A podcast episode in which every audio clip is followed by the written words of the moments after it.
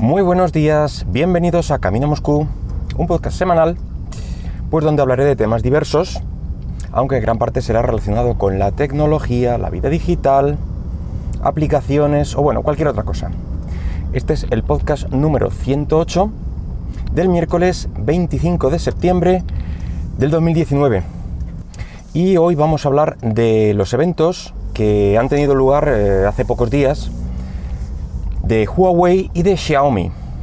Primero hablaremos del de Huawei, que fue el 19 de septiembre, tuvo lugar en Alemania y eh, el principal aliciente de este, de este evento fue la presentación de los nuevos terminales eh, Mate o Mate, eh, Huawei Mate 30 mm, y Mate 30 Pro.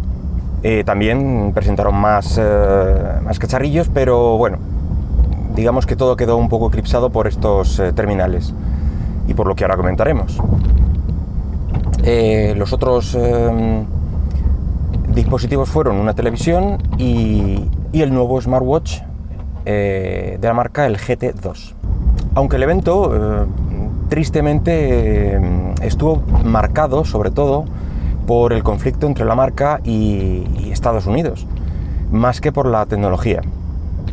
Eh, no el evento en sí, no, se, no hubo mención ni nada, pero sí lo que se presentó y cómo lo han reflejado los medios posteriormente. Ya que, como dije en un podcast anterior, pues este o estos Mate 30 eh, han venido con la versión Android AOSP, es decir, la Android Open Source Project, y eso implica pues eh, que no tiene ni aplicaciones, eh, ni, servicios de Google, bueno, ciertas APIs que, le corresponden eh, y eso pues, bueno, pues puede marcar la diferencia. Las aplicaciones que no vienen preinstaladas pues son las típicas de, Google. A saber, yo que sé, pues el Google App de búsqueda, eh, Google Chrome, Gmail, Google Maps, YouTube, Google Play Store, Google Drive, Play Music, el Play Movies, eh, Google Duo y Google Fotos. Bueno, Huawei eh, ha intentado minimizar los daños de la ausencia pues eh, con sus propios servicios y aplicaciones.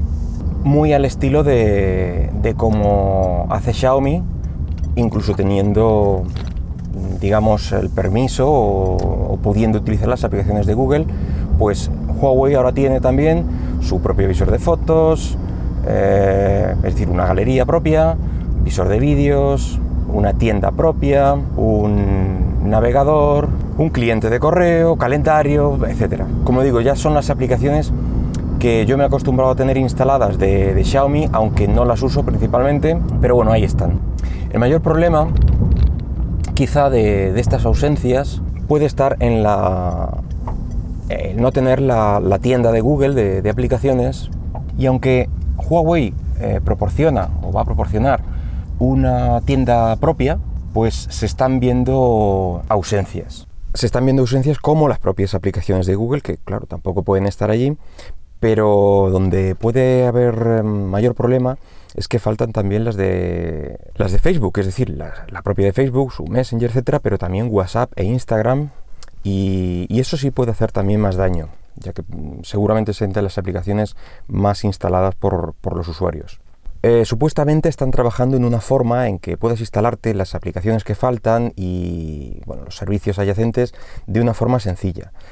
Eh, en principio para esto no hay ningún problema de, limitaciones, ya que tú puedes instalar cualquier APK en tu móvil sin, ningún problema. O sea que no hay, ahí no hay problema de, mm, eh, de esta rencilla Estados Unidos-Huawei, aquí no, no entra.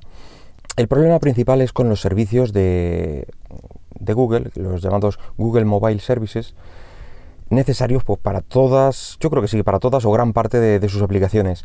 Y debido a que el bootloader de, de estos Huawei está bloqueado, eh, impide su instalación a través de un simple APK, como puede hacerse, por ejemplo, en las Kindle Fire de Amazon. Eh, aún se desconoce la, solución. Mm, ellos dicen que sí, que será sencillo y tal, pero mm, se desconoce cuál va a ser finalmente la, solución que decidan. Eh, otra de las aplicaciones que ha, presentado es su propio asistente para sustituir evidentemente al de Google. Pero como digo, eh, las aplicaciones no es lo más, eh, no es lo peor o lo único que pierde, ya que el problema viene en eso, en una serie de capas y de APIs que, Google montaba encima de lo que es Android y que, que, ya veremos si pueden sustituirse todas y de la misma forma Huawei por las suyas propias. Por ejemplo, la sincronización automática de fotos, el API de localización, es importante para que funcione adecuadamente el, GPS. Los servicios de desbloqueo inteligente, desbloqueo facial y cosas de ese estilo, el Google Play Games, compatibilidad con Android Auto, eh, Android WebView, Google Pay, esta capa de, DRM para poder ver contenido HD de Netflix y cosas de este estilo, eh, la capa de seguridad, por ejemplo, de Google Play Protect. Es decir, que no solo aplicaciones, sino mm, toda una serie de, cosas que va añadiendo Google y que da más valor a, un terminal.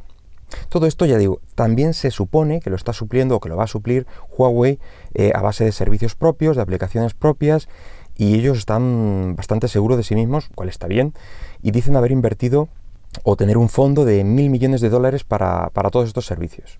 Yo sinceramente les deseo, les deseo suerte y me parece muy interesante ver si se puede conseguir un, terminal bastante decente, eh, o un gama alta en este caso, de, Android, pero fuera de Google, sí con Android, pero, pero fuera del, paraguas de Google. Es bastante interesante. Eh, y como digo, todo esto eh, ha empañado la presentación aunque yo mismo al presentaros el móvil no os he dicho nada de él, pero poco hay que decir. Mm, técnicamente está muy bien, un micro propio que no palidece ante el más potente de, la competencia. Em, triple cámara estupenda. Eh, renovación de la capa EMUI ya con la versión 10. Pero, como digo, los medios eh, que se ven en los titulares, pues cosas del estilo de mm, con Google hubiera sido un firme candidato a móvil del año. Así que eh, os hacéis una idea de, cómo está el patio. La televisión de Huawei, que llamó Huawei Vision, es el primer dispositivo en estrenar Harmony OS. Igualmente, eh, esto es lo que ha quedado finalmente en, los medios, más allá de, tener un pedazo de pantalla de 75 pulgadas de diagonal, de la tecnología que tenga, etcétera, etcétera, pues eh, lo importante o lo más llamativo para, para todos los medios es eh, que se vislumbra un poco el, futuro del sistema operativo propio de la compañía, el Harmony OS, y, así lo reflejan los medios. Mm, la televisión con Harmony OS, en fin.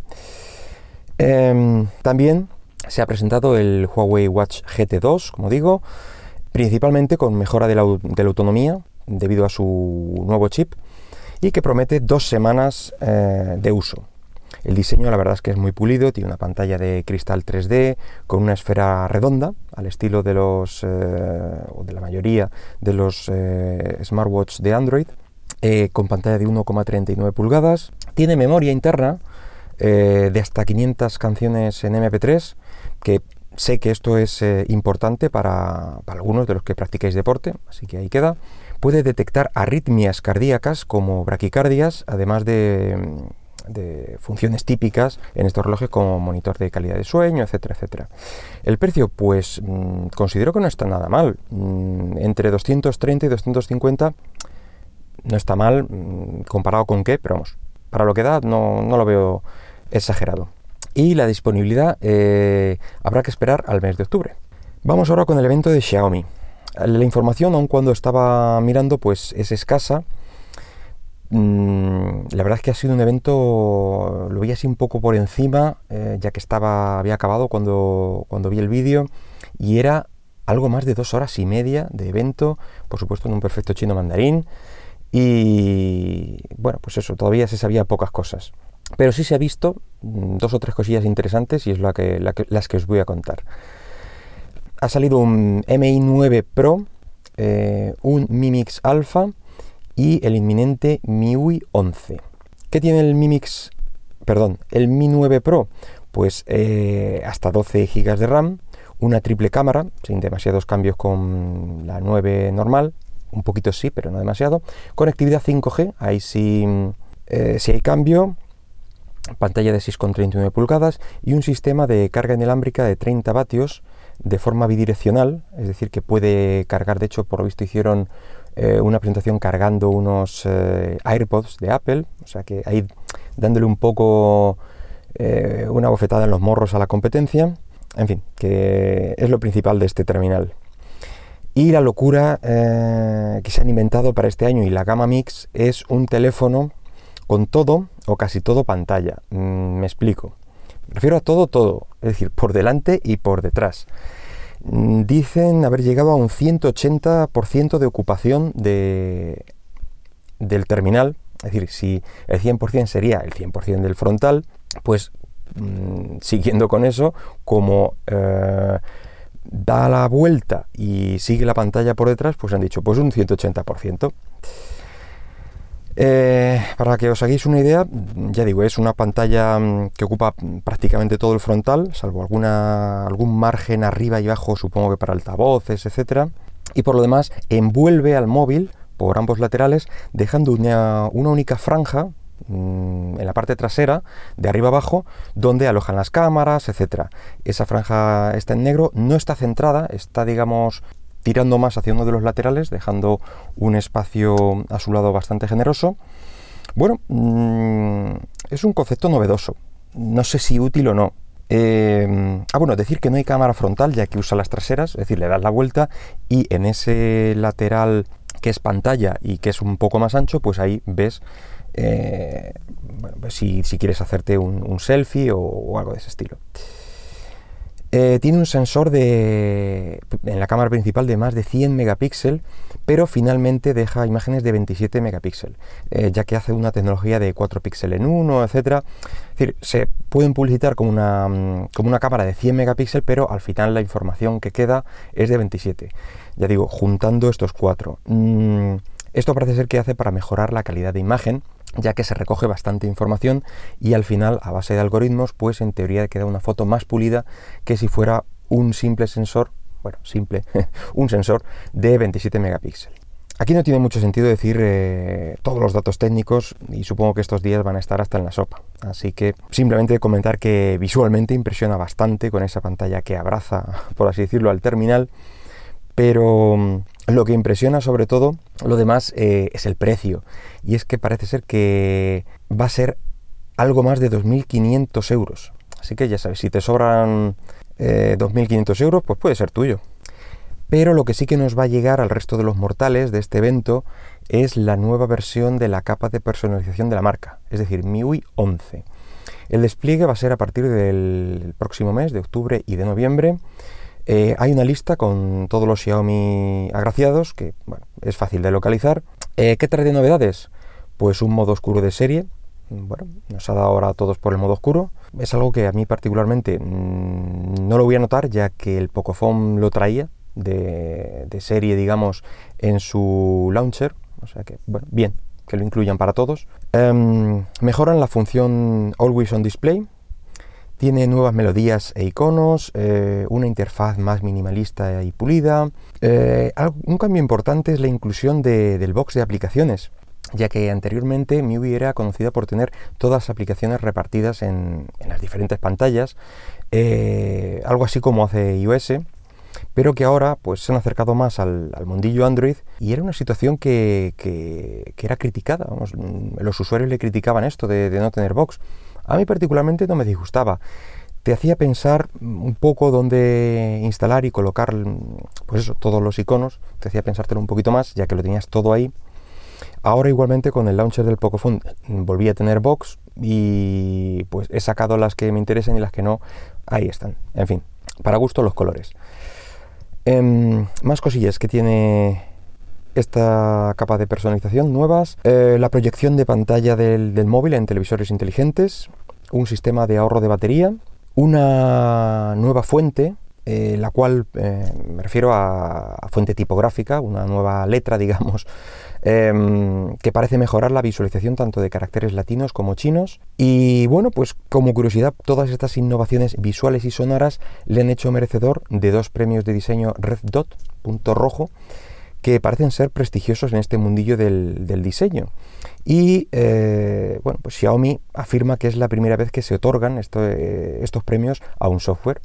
Así que bueno, es un dato que, que ellos lo han remarcado y no deja de ser curioso. A ver cómo, cómo queda visualmente. Y nada más por hoy. Espero que el podcast haya sido de tu agrado y si lo deseas puedes dejarme cualquier comentario por Twitter en arroba camino Moscú. Venga, hasta luego.